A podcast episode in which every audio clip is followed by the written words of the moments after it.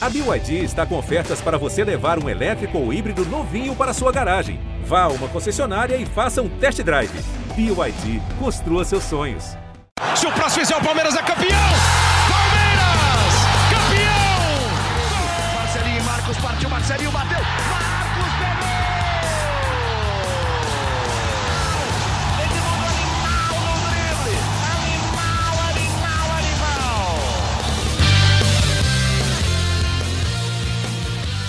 Palestrinas e palestrinos, seja bem, sejam bem-vindos ao GE Palmeiras. Está começando agora mais um podcast sobre tudo do Verdão.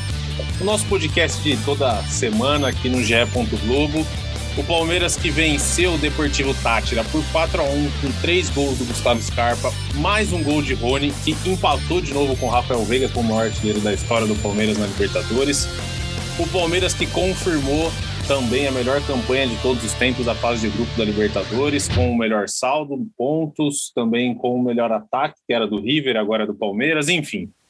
Palmeiras que fez muitas histórias e quebrou mais alguns recordes aí na Libertadores. E como de costume, eu já tenho a companhia aqui de Leandro Boca, Felipe Zito e Thiago Ferri. E eu vou dar as honras para começar para você, Boca. E aí, você que vi que estava ontem lá no Allianz, né?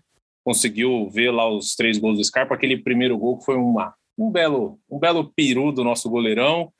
É, diz aí, Boca, o que, que você achou do jogo? É, como é que estava o clima lá? Que essas, esses recordes todos que o Palmeiras bateu, tudo mais. O Rony também, que deu a famosa, né? A famosa bike, manda bala. Quando surge Família Palestrina, é um grande prazer estar aqui com vocês, Ferri, Zito, Lucas, é sempre muito bom fazer esse podcast. Estava ontem em Allianz Parque para fazer história. Eu acho que o palmeirense que estava ontem em Allianz Parque vai falar para os filhos, vai falar para os netos que estava no dia que o Palmeiras bateu um recorde, um recorde muito importante.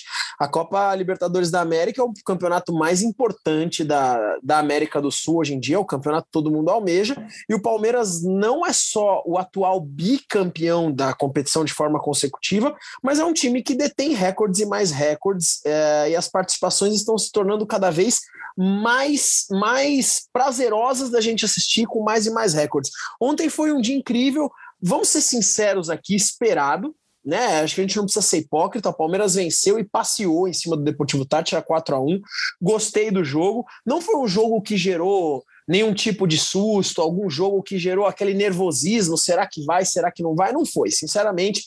Vamos deixar a modéstia de lado e assumir que a gente já esperava que o Palmeiras fosse vencer essa partida, porque isso foi de lei nesse grupo do Palmeiras. Agora, estar lá foi bem emocionante, galera. Na hora que eu gravo o meu vídeo no fim da partida para a voz da torcida aqui do GE, cara, eu estava realmente bem emocionado, porque é um momento incrível do Palmeiras, né? É um momento incrível, é um momento que a gente pode dizer que a gente está vendo para alguns a terceira academia, para mim é a quarta, enfim. Mas o Palmeiras bate um recorde que, olha, vou falar para vocês, eu não sei quem vai bater esse recorde do Palmeiras, senão o próprio Palmeiras. Foi muito especial, o time foi muito aplaudido na é, em todas as etapas da partida, foi aplaudido no fim, do, no fim de jogo. O torcedor do Palmeiras está muito empolgado. E é isso aí, né, galera? Esse final de semana aí já tem Liverpool e Real Madrid. A gente vai assistir já para ver o que vai acontecer no começo do ano que vem. e aí, Zito, o que, que você achou do jogo? Cara, eu vou ser muito sincero, eu não vi muito o jogo porque eu estava em outra missão na última terça-feira. Eu estava em, na Arena Barueri acompanhando o Sub-17 do Palmeiras na vitória contra o Atlético Mineiro pela Copa do Brasil. Estava lá para fazer uma análise, uma matéria sobre é, Hendrick, Luiz Guilherme, Estevão, que é o ex-Messinho. Então, que fez um belo gol, não foi? Belíssimo gol, um golaço. Então eu fui lá acompanhar. Eu vi pouco, é, vi, claro, os gols, os lances, né? acompanhei mais pelo, pelo tempo real, Thiago Ferri. Mas assim, é, vale, vale destacar mais uma vez, eu acho que vindo para a redação da Globo hoje, eu li um post da presidente Leila Pereira no, no Twitter, acho que nas redes sociais, né? Que ela destacava ali todos os recordes que o Palmeiras hoje é dono, né, na Libertadores. Isso é claro em virtude das campanhas dos últimos anos. E tinha muita coisa ali que a gente já debate, já escreve há muito tempo. Tinha coisas que eu não, não lembrava, né? É, Lucas agora me empresta o celular dele. Ó, Esse foi o próprio Palmeiras. É, então que- foi a mesma Pô, publicação. Eu vi por ela, mas foi a mesma publicação. Palmeiras é top 1 da Libertadores. Entre todos os times, o Palmeiras tem a melhor campanha, seis jogos, seis vitórias e 22 gols de saldo. É a maior diferença para um segundo colocado na história da fase de grupos, 10 pontos. Melhor ataque da história da fase de grupos, 25 gols. Maior série invicta como mandante, foram 34 jogos de 1979 a 2005. É, maior série invicta como visitante, são 18 jogos atualmente desde 2019. Maior série de vitórias como visitante, 5 é, em, duas, em duas oportunidades, é, 2018 e entre 2020 e 2021. É, agora eu passei para o lado achando que eu estava num post e eu vi uma foto sua, Lucas. Foto minha? Tava É, bonita? Vamos, tem mais uma, tem mais um post aí. Pera aí que eu vou abrir. Ah, lamentável, não, não, não, não, não aprovei, estou brincando.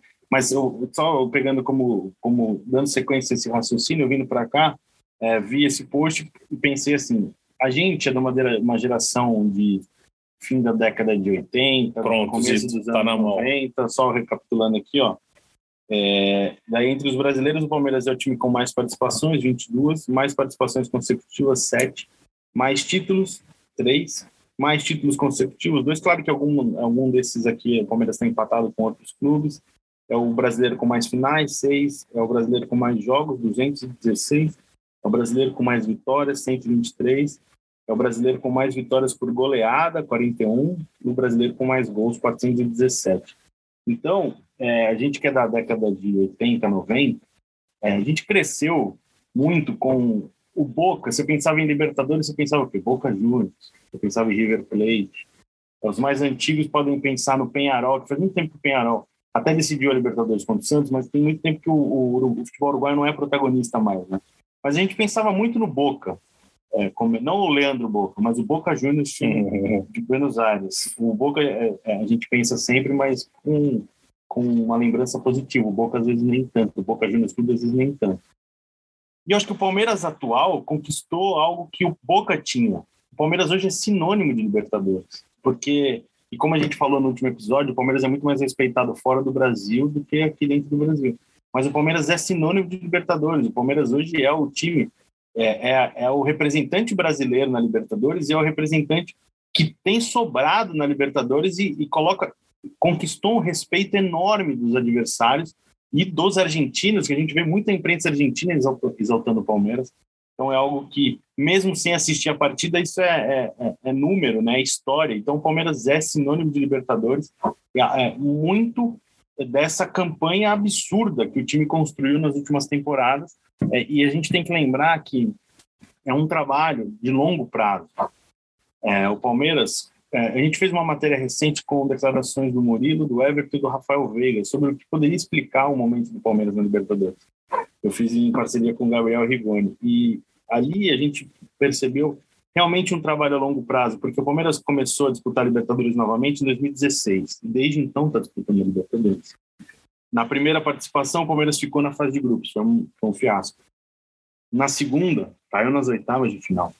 Naquele momento, o, o Thiago Ferri vai lembrar, ele estava na zona mista comigo, e o presidente Maurício Gagliotti, 2017, na época, 2017, Foi pro Barcelona de Guayaquil, não foi? Foi, exatamente. Aquele pênalti com o Moisés. O Moisés até fez. O Moisés bate meio é, manco, né? machucado, é. Ele voltou, É, ele tava- voltou e se tomou uma porrada no, É. no jogo, jogou mancando. Eu lembro desse jogo. Foi, jogou muito. Na zona mista ali do Allianz Parque naquele dia, o Maurício Gagliotti chamou a responsabilidade e foi dar as caras pro, pro jornalista e falar: o Palmeiras vai ganhar uma Libertadores, ele vai jogando a cada ano. Ele vai, ele vai Melhorando um pouquinho. melhorando um pouco. Para ganhar a Libertadores, precisa jogar a Libertadores. E, e até apontando como um discurso de evolução, porque o Palmeiras, da fase de grupos, tinha caído nas oitavas. A gente acha até ridículo o tamanho do Palmeiras. Pô, o Palmeiras cai nas oitavas, não tem isso de evolução. Mas já depois, no ano seguinte, foi 18. O Palmeiras já é semifinalista, quase Boca, finalista, porque deu ali. foi um- o Boca foi azarão naquela disputa contra o Palmeiras. É, 2019, novamente, é, quartas de final, aí 20, 21, que tá vendo aí todo mundo tá vendo. Então, é, faz muito hoje faz muito sentido o discurso do, do Gagliotti naquela, naquela, naquele dia, porque é realmente isso. O Palmeiras criou, recuperou uma, uma casca de Libertadores, né? Um, sabe jogar muito bem. Acho que ninguém sabe jogar tão bem a Libertadores como o Palmeiras atualmente. E é engraçado porque o, o, o Gagliotti foi, virou chacota naquele dia, por a declaração de que melhorou um pouquinho, porque o Palmeiras em 2016 cai na primeira fase, depois cai nas oitavas, não, a gente já melhorou um pouquinho em relação ao passado. Os caras, você tá maluco? Como assim? Palmeiras, pô. E o Palmeiras era aquela loucura, né? Palmeiras ganha brasileiro 2016. A gente tem um elenco muito bonzinho. A gente precisa mudar, isso. mudar a característica do elenco para jogar Libertadores. Ele traz Felipe Melo, traz Michel Bastos, trouxe o Guerra, trouxe o Borja, tá, deu errado. Aí para 2018, né, a gente precisa de um técnico copeiro, um cara que resolva aqui, não sei o que, vem o Filipão, aí cai na semifinal, depois cai para o Grêmio na- nas quartas. Aí, não, vamos reformular, vamos botar garoto, não sei o que e tudo mais, pro Luxemburgo. O Luxemburgo caiu na primeira fase, chega o Abel e aí o Palmeiras se encontra na, na Libertadores. É, é impressionante, cara. A gente vai acabar, essa geração aí, esse elenco vai acabar, todo mundo vai ter todos os recordes É. da- do Palmeiras em Libertadores. O Everton vai passar os recordes do Marcos, o Dudu vai passar recorde de todo mundo, o Gomes vai passar recorde de todo mundo. Na lista de artilheiros, o Alex, que ficou 20 anos como líder, o Alex vai acabar que ele vai ficar no top 5 ali para trás. gols? 12, Alex? O Alex 12. O, Vai- o Scarpa vai passar ele já já. É isso que eu ia falar. exatamente isso, É porque a gente estamos gravando esse episódio na quarta-feira e neste momento Roma está jogando contra o Feyenoord na final da Conference League. Estou de olho aqui porque o coração é romanista. Mas só é, falando de Scarpa, ô Boca, porque a gente fez uma entrevista hoje com o Scarpa aqui na redação da Globo, que vai ao ar acho que na semana que vem, mas uma entrevista muito boa. E ele mesmo falou sobre isso, né? De, de eu não tinha me ligado. Ele tem 11 gols no Palmeiras. Ele já está perto de fazer história pelo Palmeiras. É muito louco. O Palmeiras, a, a geração atual, como você falou, Tiagão, vai colecionar esses recordes todos. E ninguém vai nem lembrar do Tupanzinho, Ó. do Alex, do Borja. Eu abri, eu abri a lista do, eu abri a lista de recordes do Palmeiras aqui no, no site do Palmeiras. Jogadores que mais atuaram pela Libertadores. O líder ainda é o Marcos com 57 jogos, mas aí vem o Everton com 46. Fatalmente o Everton em algum momento vai passar porque a gente não vê o Everton saindo agora e o Palmeiras jogando direto. O Dudu com 44, Gomes 43, Alex 39. Tal, mas então você já vê três caras da atual geração no top 5. Jogadores que mais venceram por Libertadores. O Everton, 34 vitórias. Segundo, Gomes, 32. Terceiro, Dudu, 28. E aí vem o Matos com co- um quarto com 27. E o Felipe Melo, William Bigode depois. E tem o Veiga chegando. Veiga, Marcos Rocha, Zé Rafael. Mais fizeram gols. Veiga, 14 gols. Rony, 13 gols. Alex, 12. 14 agora. Rony 14 que ele fez ontem. 11 e 14, não está atualizada a lista aqui. E aí depois vai chegar agora também o, o Scarpa e tem o Dudu, que por mais que o Dudu tem oito gols só em Libertadores, só em comparação aos outros, né? Mas é impressionante, cara. Assim, essa geração transformou o Palmeiras no, no que é o que você falou, no que era o Boca no começo do ano 2000. E é assim que vem o Palmeiras fora do Brasil. O que a gente falava do Boca no começo do ano 2000 é como o pessoal na Argentina hoje fala do Palmeiras. E só queria saber de vocês, aproveitando isso. Vocês falaram aí que o Palmeiras teve o Filipão em 18 e tal, não sei. Qual a importância, não sei, de 0 a 10 ou de 0 a 100 do Abel Ferreira para pegar esses caras, esse elenco, e fazer virar isso aí que a gente está vendo? Um time que na Libertadores virou um negócio absurdo, quebrador de recorde. Teve vários técnicos, e aí o Abel chegou e, cara, parece que mudou a cabeça dessa turma para jogar mata-mata. Qual- 0 a 10. 10, 11, sempre um.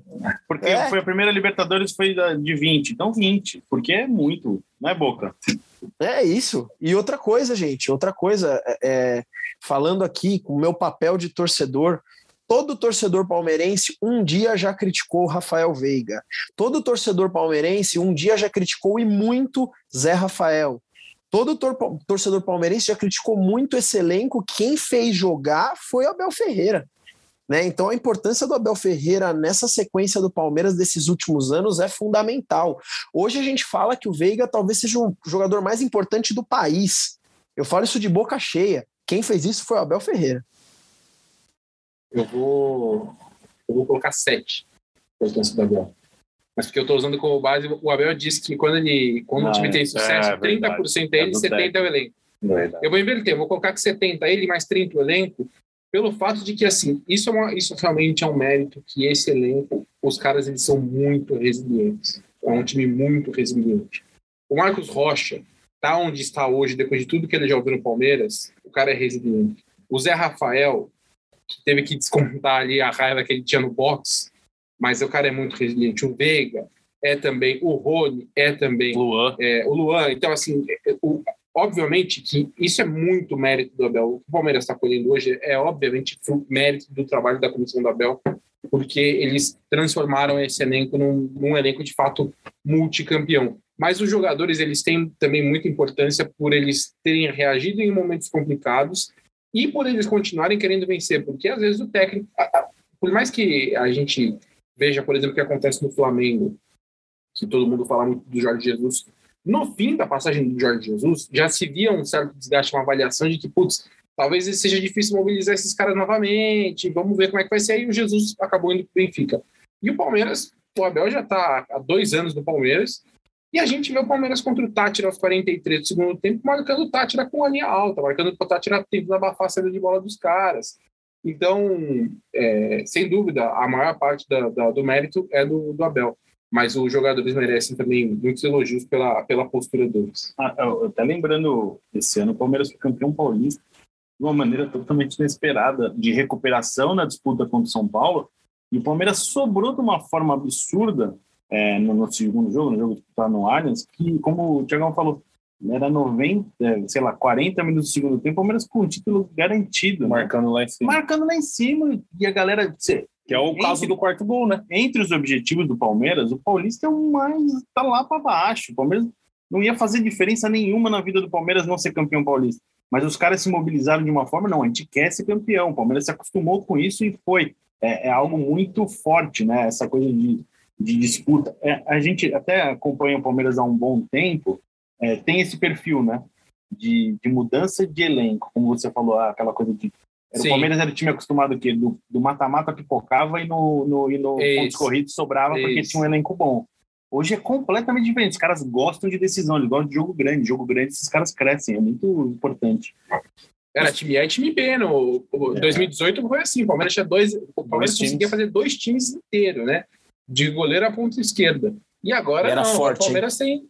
Pô, era forte, era Não, forte. eu, eu gosto sempre de citar. A zaga do reservinha do time B era formada por Gustavo Gomes e. Lua. Era Antônio Carlos e. Porque no caso do Dracena, o time da, E da, das Dracena. Copas. É, é. Não, era muito, o elenco era muito forte, assim. E, e agora você vê, o Palmeiras tem 24 jogadores agora. Quer dizer, então é, é um outro perfil de fato. E falando sobre evolução dos jogadores, e para falar um pouco do jogo de ontem, eu queria que vocês falassem sobre o Rafael Navarro. Eu achei, assisti, assisti o jogo inteiro, que ele foi o principal jogador assim do time. Achei que, cara, ele, ele tava. Ele fez pivô, ele meteu uma puta bolona pro Breno Lopes, ele se movimentou muito, não fez o gol, ele até pediu para bater o pênalti, mas o Scarpa, o Scarpa falou: não, tal, eu que vou bater, porque depois do Veiga, o Scarpa, o Scarpa realmente bate pênalti muito bem. Ele dá ali dois passos, dá uma porrada no gol e não tem conversa. Mas assim, queria que vocês analisassem principalmente o Rafael Navarro e falassem. Eu achei que dessa vez o Gabriel Menino não conseguiu ser tão destaque como ele tinha sido no outro jogo da Libertadores. Achei que ele estava um pouco abaixo. E tanto que o Danilo nem jogou, eu acho que o Abel já estava testando o time, a dupla de volantes que ele pretende colocar no clássico. Antes né? de vocês falarem sobre isso, eu queria fazer um registro. Rafael Godoy Sabadim, é, ele mandou durante o jogo, ou logo após o jogo, uma- um- algumas mensagens, né? É, e uma delas é justamente falando sobre a, a evolução do Rafael Navarro. Eu não assisti ao jogo. Nesse momento, a Roma faz 1 a 0 abrimos o placar. Uhum. E, Tiagão, fale sobre Rafael Navarro, então. Vamos, pô! Vamos, tô torcendo para Roma por causa do Zito, obviamente, por causa do Mourinho. É, cara, o Navarro, é, até a, na análise que eu fiz sobre, sobre o jogo, sobre a campanha do Palmeiras, é que nessa campanha histórica, talvez uma grande notícia seja é, o Navarro, porque o Navarro na Libertadores ele foi muito bem, sete gols, todos os gols dele do Palmeiras foram na Libertadores, ele é o artilheiro ainda da, da Libertadores, e ele tem cada vez mais se soltado. Ele já vinha fazendo algum alguns bons jogos. Eu gostei dele contra o Juventude, mas contra o Tátira, eu- não vou falar que foi o melhor jogo dele, porque é difícil você fazer um jogo melhor do que um que você faz quatro gols. É no verdade. Petroleiro. Mas é, foi o jogo mais completo dele, porque ele tá mais ele consegue antes agora ele consegue fazer um pivô bem feito. Ele não estava conseguindo, ele tá ganhando na força dos zagueiros. Ele tá ganhando, tá tendo boas arrancadas, foi assim que ele conseguiu a jogada do pênalti que ele sofreu, por exemplo. Deu um passe muito bom pro Breno no lance do pênalti. E ele encontrava algumas jogadas, até um calcanhar ali no meio de campo. Ele estava dando ritmo pro Palmeiras. Ele aproveitava muito o espaço. Ele tá, né, na forma como o Palmeiras está jogando hoje, com o Rony mais É isso que eu ia te dele, perguntar. Você acha que você acha que ter o Rony mais perto é uma das principais fatores por ele ter ele não ele não ficar tão isoladão lá na Eu acho que sim, mas, eu, mas eu- ao mesmo tempo eu acho que é desse- nessa forma ele fica mais longe do gol. Que é uma coisa que é, é, é pe- é um, é- é um pouco curiosa. É por isso que eu acho que tem muita semelhança com o que o Abel fez no começo da temporada passada, quando ele tinha Luiz Adriano e Rony. Se a gente for lembrar, o Luiz Adriano saía muito da área e o Uhum. Rony era quem parecia o centroavante. O, o- a gente chegou a falar, ah, o Luiz Adriano é meia nesse time É. que não é, na verdade, mas ele saía muito da área. O Navarro está saindo muito da área para jogar com o Rony atacando o espaço vindo da esquerda. E está dando certo e tudo mais. Então, eu acho que o Rony, ele tá, o Navarro está entendendo melhor a movimentação do time e ele se tornou mais participativo. E é muito importante isso, porque é o que eu falo: o Palmeiras tem 24 jogadores. Todo mundo precisa entregar alguma coisa, pouca gente. Se tiver alguém que está muito embaixo ali, não está jogando nada, vai atrapalhar. Então você tinha antes o Navarro nesse cenário, você tinha o Gabriel Menino nesse cenário, e agora eu concordo com você, acho que ele fez um jogo. Eu, eu dei nota 6,5 para ele. Eu acho que ele foi um pouquinho ali. Não jogou mal, acho, que o, mais time, nada. acho que o time no geral não jogou mal, mas ele não fez nada de espetacular. Até acho que é importante para ele não ter jogado mal de fato, porque ele precisa recuperar essa confiança. Mas o Navarro está se mostrando um cara que ele pode ser útil, né? Não vai ser o 9 que a torcida sonha, é o que eu falo, ele tem 22 anos só ainda. Ele não foi contratado para ser esse perfil, ele era para ser o reserva do Alário, por exemplo, e acabou com eles não conseguiu contratar esse jogador. Então, precisa ter tempo, mas é um cara que acho que ele está tá aproveitando bem as oportunidades. E eu vejo um paralelo muito grande do que era o Rony quando chegou, que o Rony não acertava nada em outras competições, ia bem na Libertadores. Navarro está indo num caminho parecido. Se traçar uma história parecida, tá bom já. E aí, Boca, o que, que você achou do Navarro ontem? Jogou muito, Lucas. Jogou muito, muito, muito mesmo. Para mim foi o grande destaque do jogo. Falei isso. No... O grande destaque foi o Scarpa que fez três gols, né? Mas o Navarro deu uma movimentação pro jogo, cara, que foi sensacional. Antes do primeiro pênalti, eu tava praticamente atrás do gol e ele arrancou pela ponta esquerda de campo. Cara, ele, ele deu um, um, um tiro, correu tão rápido e ganhou no corpo dos, dos adversários que eu fiquei realmente impressionado. A cavadinha que ele dá pro Breno Lopes, né? Se eu não me engano, no, no segundo tempo de jogo também, cara, foi a La Valdívia. Foi sensacional. O cara jogou muito, o cara jogou muita bola. Eu diria que foi. Cara, a melhor partida que eu vi com a- ele com a camisa do Palmeiras. Contra o Petroleiro, ele fez quatro gols, eu sei.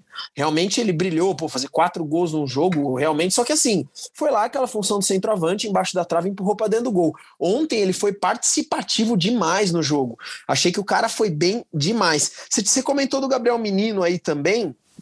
Eu, na verdade, assim, Lucas, eu não achei que ele foi mal, tá? Eu acho que ele foi bem, mas ele não foi tão bem quanto no último jogo. Mas ele É não isso, é comprometeu isso, é o. Palmeiras, né? Na realidade, eu acho que aí com a saída do Danilo, o cara para ocupar a vaga no momento é ele. Para mim, ele tá na frente do Atuesta, ele continua na frente do Atuesta.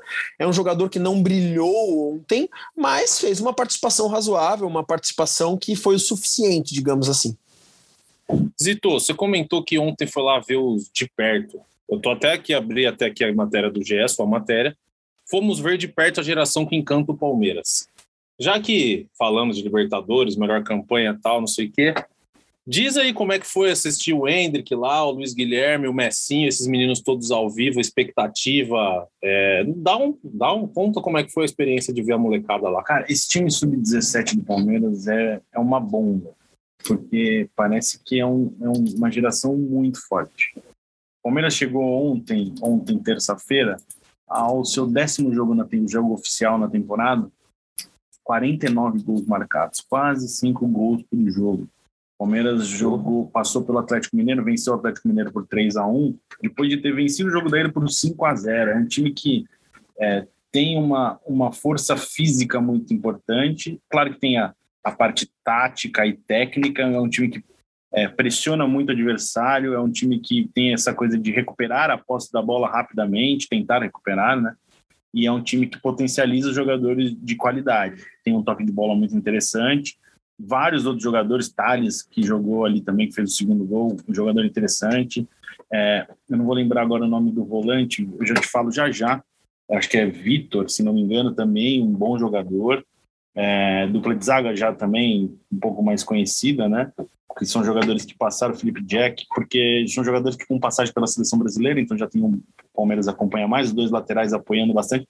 Estou é, falando de uma maneira geral, antes de chegar nos individuais, porque não tem como não falar do Ender, porque o Ender que já é um jogador do sub-20, mas ele, ele pediu e optou é, por jogar o sub-17 para estar tá em campo mais vezes.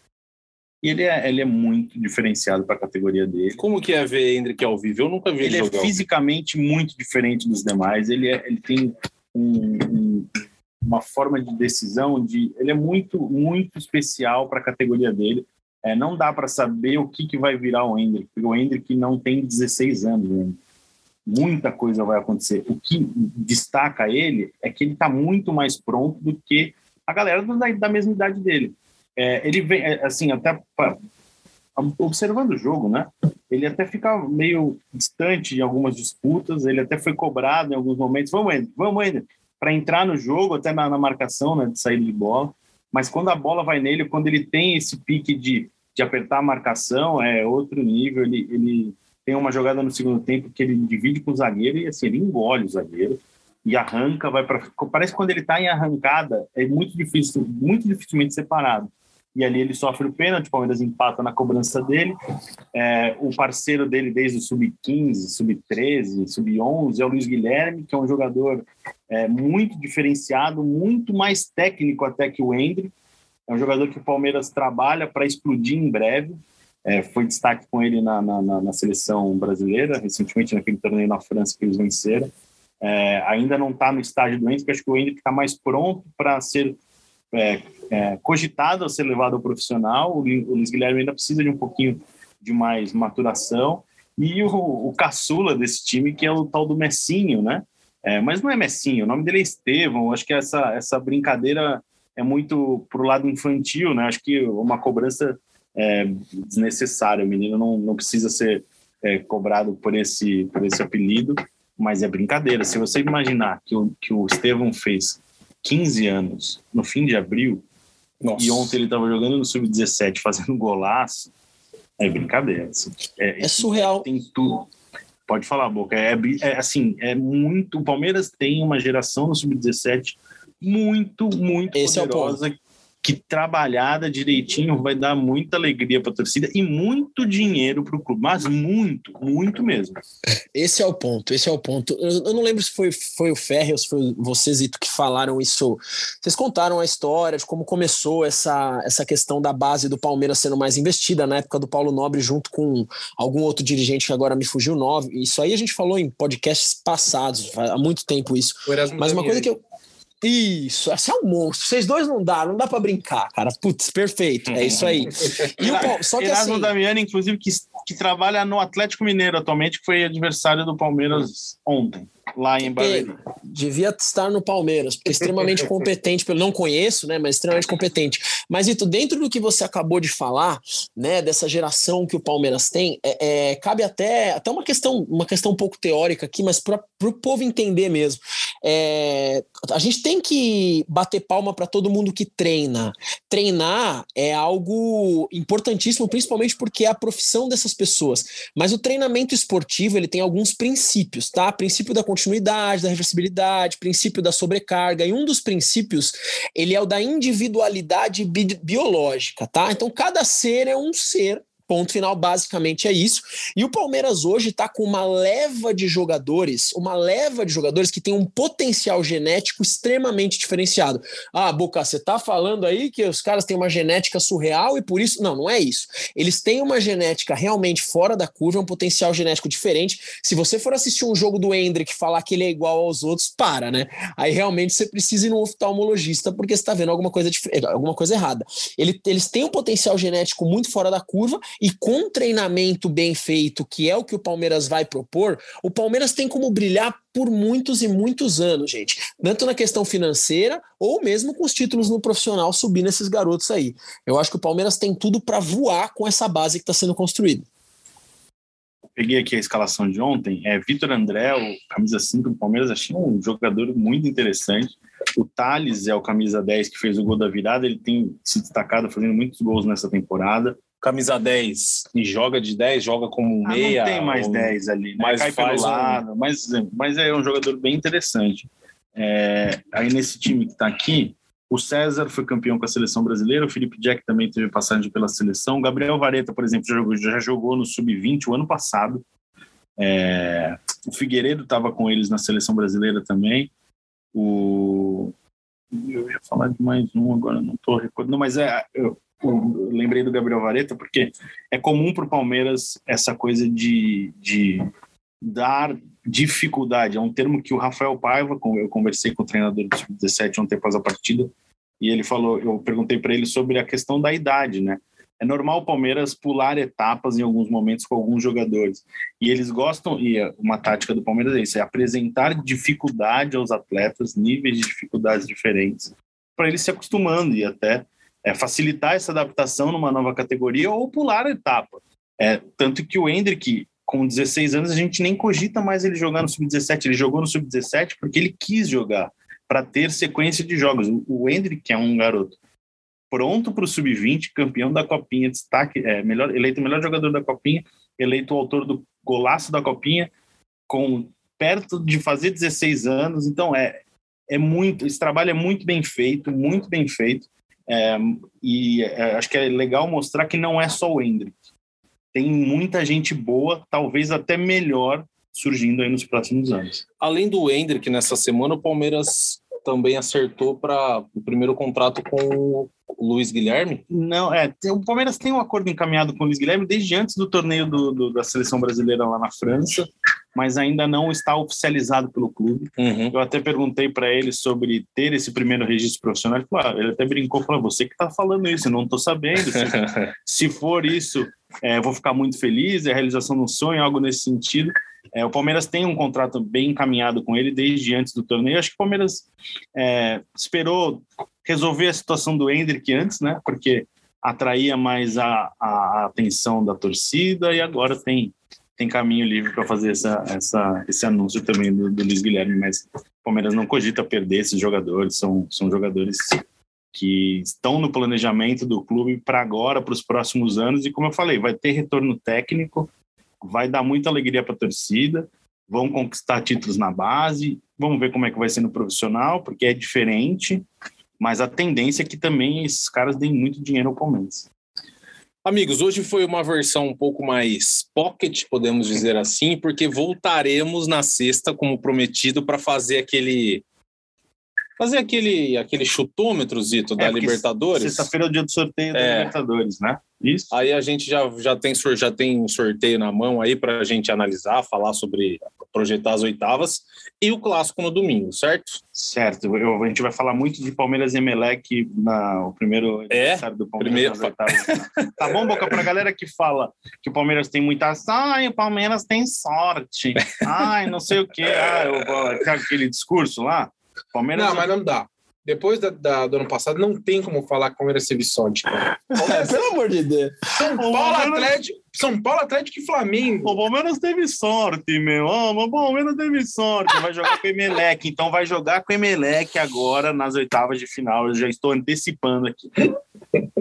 Quer antecipar algum aí, Ferri? Quer dar um chute? Já chuta aí na sexta-feira a É, gente eu tinha vê. chutado. é, é, precisava ver agora se. é- se- meu, meu palpite era Talheres, né? Tá cheio de Tajeres. Córdoba. Talheres de Córdoba. Vamos ver se eles. Passou, acho que no, Passou, grupo passou. do River, eu não, né? eu não, Não, no grupo do, do- do do Flamengo. É, Grupo do Flamengo. Tacheres. Ó, para pensando em para quem quer viajar, tem essa possibilidade. Um Palmeiras e Vélez Sarsfield ali para você comer uns doces de leite na Argentina também é interessante. viu? Eu ia chutar Palmeiras e Vélez. É porque a gente tá Não na... pode, né, Boca? Bo- Doce de leite? Não, é isso que eu ia colocar. Doce de leite só se você Não, Uma vez por 30 semana pode, né, Boca? Não, 30 graminhas depois de um treino de perna bem feito, porque a sensibilidade à insulina tá boa. Fala aí, Zito. treino do quê? De perna? É isso aí. o Você ser humano perna- que consegue.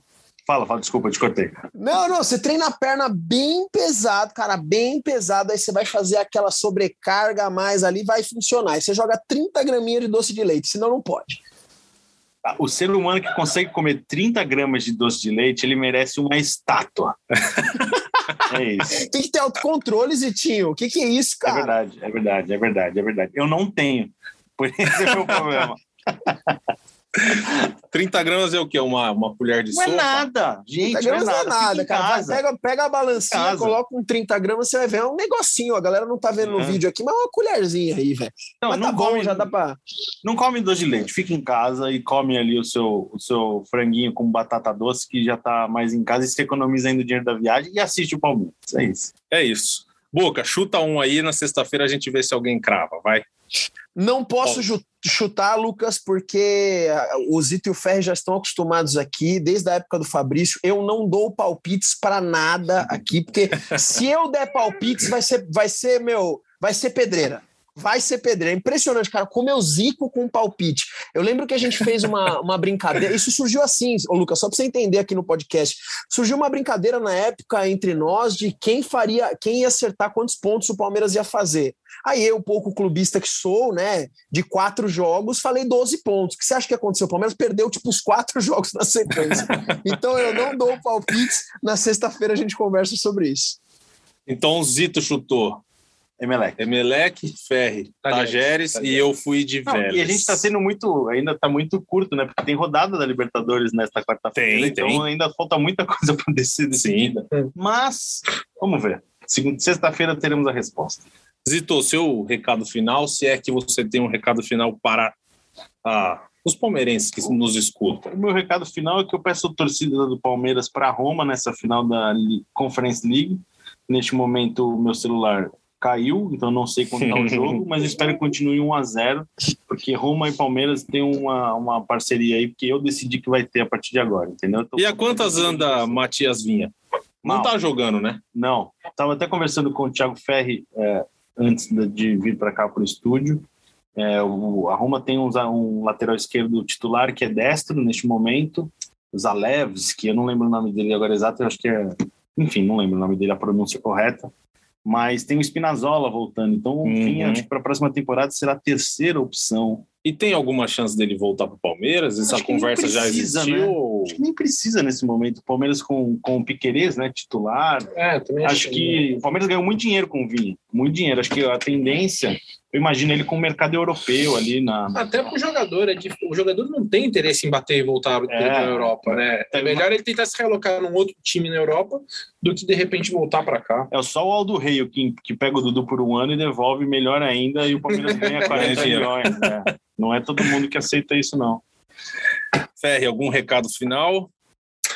Não, é só isso. Mais um prazer aqui, mais uma vez um prazer estar aqui com vocês nessa, nesse podcast. Voltamos sexta-feira, então. Boca, agora é com você. Você é o, o homem dos, dos recados. Na verdade, eu- o meu recado hoje é positivo. Eu vou deixar os meus recados polêmicos para sexta-feira, porque eu quero ver o que acontece no sorteio da Libertadores da América e mais do que isso, nessa última rodada aí da, da fase de grupos, porque de repente, não sei, essa rivalidade toda com o Always Ready pode ser que, não sei, né? Vai saber o que pode acontecer nessa última rodada. Então, meu recado fica para a próxima. Mas o destaque final eu queria dar sim que com ou sem bicicleta, torcedor palmeirense, comemore muito, comemore muito, porque o momento que o Palmeiras vive é, é realmente para aplaudir de pé. A gente vê um dos melhores Palmeiras de todos os tempos, a gente vê um Palmeiras recordista. Cara, bater no peito e falar eu sou Palmeiras é uma coisa que dá muito, muito, muito orgulho. E assim, o torcedor rival não tem mais absolutamente nada para falar, né? Eu espero que eles comecem a entender que time manda neste país chamado Brasil. Grande abraço a todos. Tá Aí o recado do Boca, eu também me despeço por aqui. Sempre um prazer estar ao lado desses fenômenos no podcast. E Zito, agora é com você, hein? Eu? Ah, ué, como é que é lá? eu não estava treinando. Zito é incrível. É, chutou Deivinho, subiu Breno Lopes e partiu Zapata. Partiu Zapata, sai que é sua, Marcos! Bateu pra fora!